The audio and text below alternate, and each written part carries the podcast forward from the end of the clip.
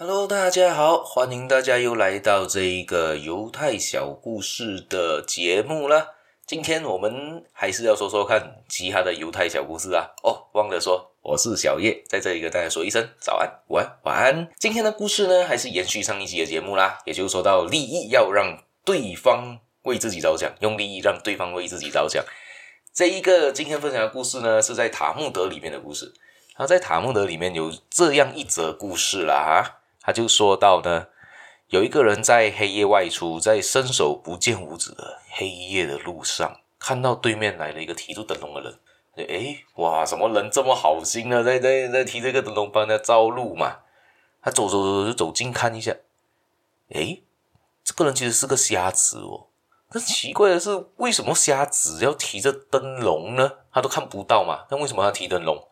那时候，那大家应该都很奇怪、很纳闷，为什么会有一个瞎子提着灯笼在走夜路呢？嗯，想不通嘛，对不对？他都看不到，提个灯笼好像对他没有用处嘛。他就问这个瞎子：“诶，你提着灯笼也看不到东西啊，怎么你还要多此一举提着灯笼嘛？”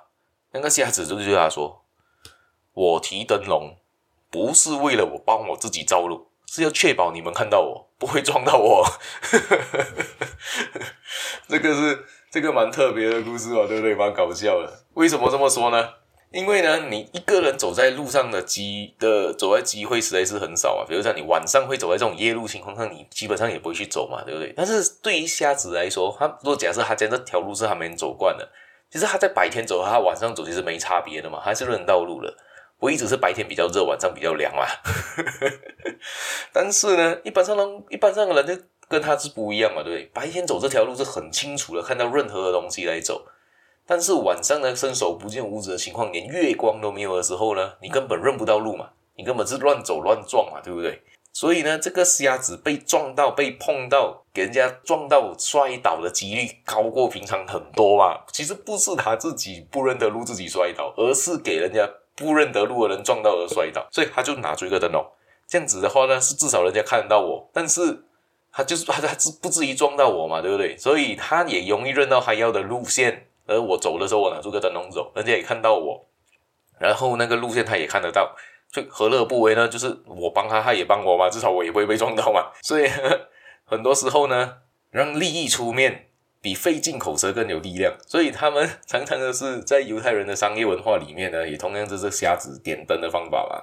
很多时候是为别人、为自己着想的一个哲学呢。首先要提出的是要让别人也得到好处，所以人家有好处就等于给自己好处，这个就是双赢的局面。我们大家共勉之吧。我们今天故事比较短，我们就分享到这一边。大家别忘了继续的收听我的节目，订阅我的节目，分享出去给你的亲朋好友，可能喜欢听故事的朋友，还有别忘了帮我点个赞。呃，在我的粉丝团点赞也是一样，虽然我粉丝团没什么更新，我还也可以留言 PM 给我知道你们对于这些故事有什么想法，或者有些故事可以分享给我知道，这样子我也不用这样辛苦的找题材。谢谢大家，我们下一期节目再见，拜拜。